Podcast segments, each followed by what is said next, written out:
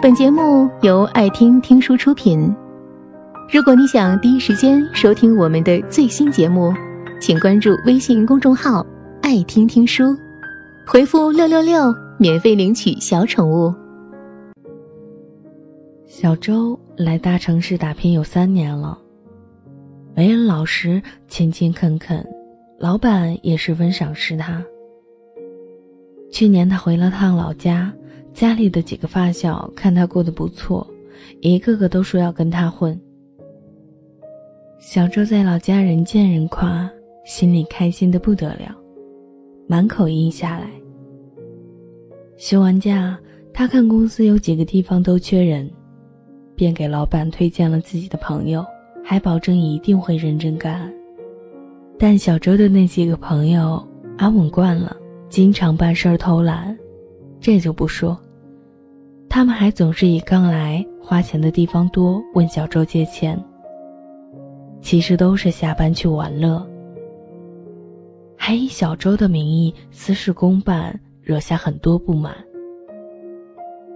而小周这边也遇见了麻烦，老板有心提携他，交给他一个项目，可他在这边三年只顾着赚钱，一点社交圈子都没建立起来。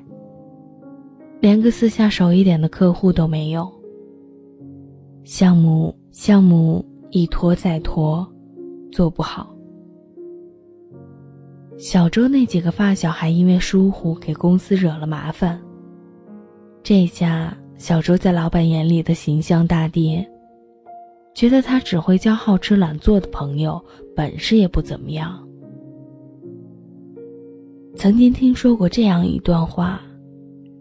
一流的朋友谈梦想，二流的朋友谈事业，三流的朋友谈事情，四流的朋友谈是非。当初认为这句话太过失礼，听了小周这件事儿后，我觉得朋友的确是分三六九等的。不过划分标准不是金钱，而是内涵。当你既能和朋友谈梦想事业，也能和朋友把酒言欢时，你的社交格局不会差。当你周围朋友无所事事，都只喜欢闲谈是非，你或许该反思一下了。有人说，什么样的眼界和胸襟，就看到什么样的风景。站在山脚。注定了无法体会一览众山小带给心灵的触动。如果你的朋友都在山脚享受，自然不会体会到你向上攀登的艰辛，更不会领略山顶的风光。电视剧《欢乐颂》里，关雎尔就很喜欢和安迪在一起，听他分享经历和故事。关雎尔在五百强企业里实习又枯燥又辛苦，但安迪一直给他建议。关雎尔有什么工作上的疑惑，也会向安迪咨询相关信息。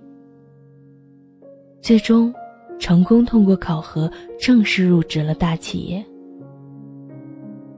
一个优秀的朋友会在你迷茫时给你高瞻远瞩的建议，最起码。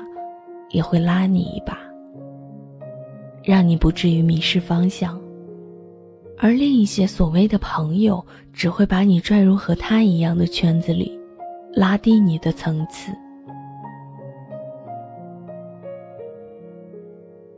我身边一个朋友小陈，人很善良，也很有上进心，但认识他很多年了，事业上总是遇到瓶颈，上不去。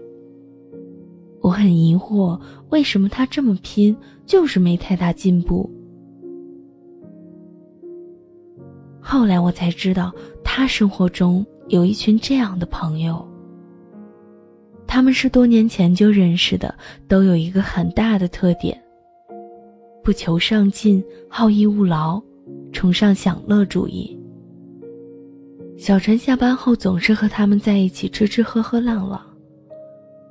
工作上遇到什么问题，没一个人能给他靠谱点的建议。狭隘的社交格局只会阻碍你的前进。经常和这样的朋友在一起，拉低你的眼界、思维方向和行动力也会受到影响。爱因斯坦说过：“世间最美好的东西，莫过于有几个头脑和心地都很正直的朋友。优秀的朋友会带你飞。”总把自己放在垃圾堆里的人，迟早自己也会变成垃圾。加缪在《局外人》里对人与人之间的相处有一段很真实的描述：我们很少信任比我们好的人，这可太真实了。我们宁肯避免与他们往来，相反。最为经常的是，我们对和我们相似、和我们有着共同弱点的人吐露心迹。因此，我们并不希望改掉我们的弱点，也不希望变得更好，只是希望在我们的道路上受到怜悯和鼓励。有很多人在交朋友的时候，都不愿跳出一个舒服圈。这是一个怎样的舒服圈呢？里面的朋友有差不多的弱点，也不会试图去改掉彼此的弱点，更不会有特别优秀的人，因为太过优秀代表的是刺激、自卑和嫉妒。久而久之，这个舒适圈越来越坚固，里面的人固步自封，格局。越来越小。贾平凹在他的游戏《人间》里写道：“朋友的圈子其实就是你人生的世界，你的为名为利的奋斗历程就是朋友的好与恶的历史。你的朋友圈代表了你的审美和生活层次。不愿跳出朋友圈这种舒适圈的人，你的人生。”会在安逸中和别人的差距越拉越大。和怎么样的人做朋友，你就会成为怎样的人。这大概就是为什么牛的人总是扎堆出现吧。但只有你自己变得优秀，才能和优秀的人相互吸引。就像周国平说过的。高质量的友谊总是发生在两个优秀的独立人格之间。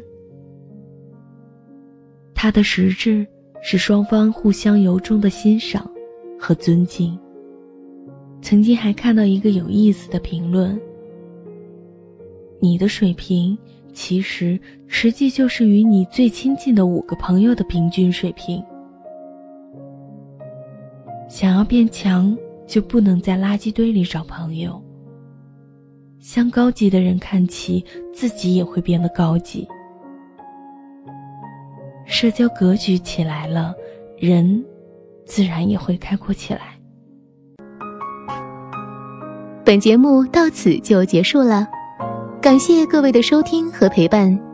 更多精彩内容，请关注微信公众号“爱听听书”，回复“六六六”免费领取小宠物。